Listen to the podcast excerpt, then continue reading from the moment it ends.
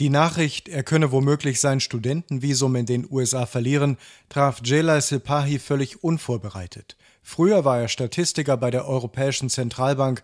Für einen Masterstudiengang und mit Hilfe eines Stipendiums hatte er seinen Lebensmittelpunkt vor einem Jahr nach New York verlegt. Ein unheimlicher Schock. Und ja, es hat einen eigentlich den gesamten Tag und die Nacht beschäftigt, als das rausgekommen ist. Bei Alice Morat in Cambridge haben sofort die Eltern aus München angerufen.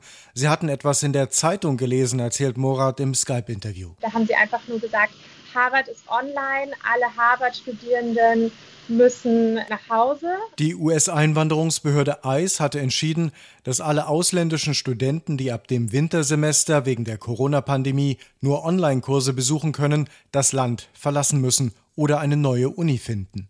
Unsicherheit, wenige Wochen bevor für Lukas Kitzmüller das zweite Jahr im Masterstudiengang Regierungsmanagement in Harvard beginnen sollte. Das hatte für mich die Bedeutung, dass ich die USA verlassen müsste.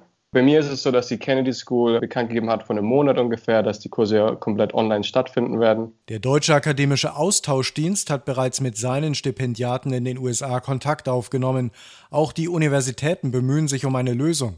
Aber Fiona McEntee stellt die Entscheidung grundsätzlich in Frage.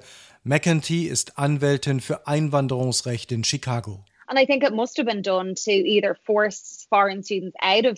Das wird vor allem gemacht, um ausländische Studenten aus den USA zu drängen. Die Administration will verschiedene Formen der Einwanderung begrenzen. Oder um Universitäten zu drängen, den direkten Unterricht wieder aufzunehmen, in der Mitte einer Pandemie.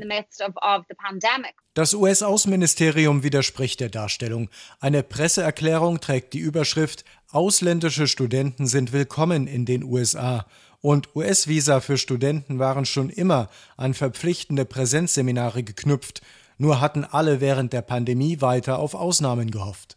Vincent Stüber, der in New York studiert, will nach seinem Masterstudiengang in den USA arbeiten. Das ging bisher mit dem Studentenvisum für ein Jahr und nannte sich praktisches Training. Und womöglich ist das der Knackpunkt für die härteren Visaregeln. Steht natürlich auch im Zusammenhang damit der Annahme oder die zumindest politisch vertreten wird, dass hochqualifizierte Studierende aus dem Ausland Arbeitsplätze wegnehmen, die jetzt gerade durch die Pandemie bedingt im Arbeitsmarkt oder Amerikanern und Amerikanerinnen Jobs wegnehmen würden. Die Universität Harvard und das Massachusetts Institute of Technology haben mitgeteilt, gegen die Regelung der Trump-Administration zu klagen. Ausländische Studenten sollten vor allem Kontakt zu ihrer Fakultät halten, sagt Anwältin McEntee get in touch with your university and try to see, you know, are they going to be party to the Setzt euch mit eurer Universität in Verbindung, um zu sehen, ob sie sich an Klagen beteiligt, welchen Rat sie gibt oder wie sie die Kurse organisieren will. Ich gehe davon aus, dass ein Richter schon bald entscheiden wird. Wir müssen das abwarten. Die Situation ändere sich ja manchmal von Tweet zu Tweet, erklärt die Anwältin im Interview. Ein Einspruch der US-Justiz macht deutschen Studenten wie Lukas Kitzmüller zumindest Hoffnung. Wenn das so wäre, dann ist natürlich weiterhin die Ungewissheit da, aber dann würde erstmal die Regelung nicht gelten. Gleichzeitig habe ich den Eindruck, dass die Universitäten jetzt doch nochmal überlegen, ob man nicht in gewisser Weise eine Hybridlösung anbieten könnte. Eine Hybridlösung bedeutet, ein Teil des Unterrichts wird in Seminarräumen gehalten und der andere Teil weiter virtuell.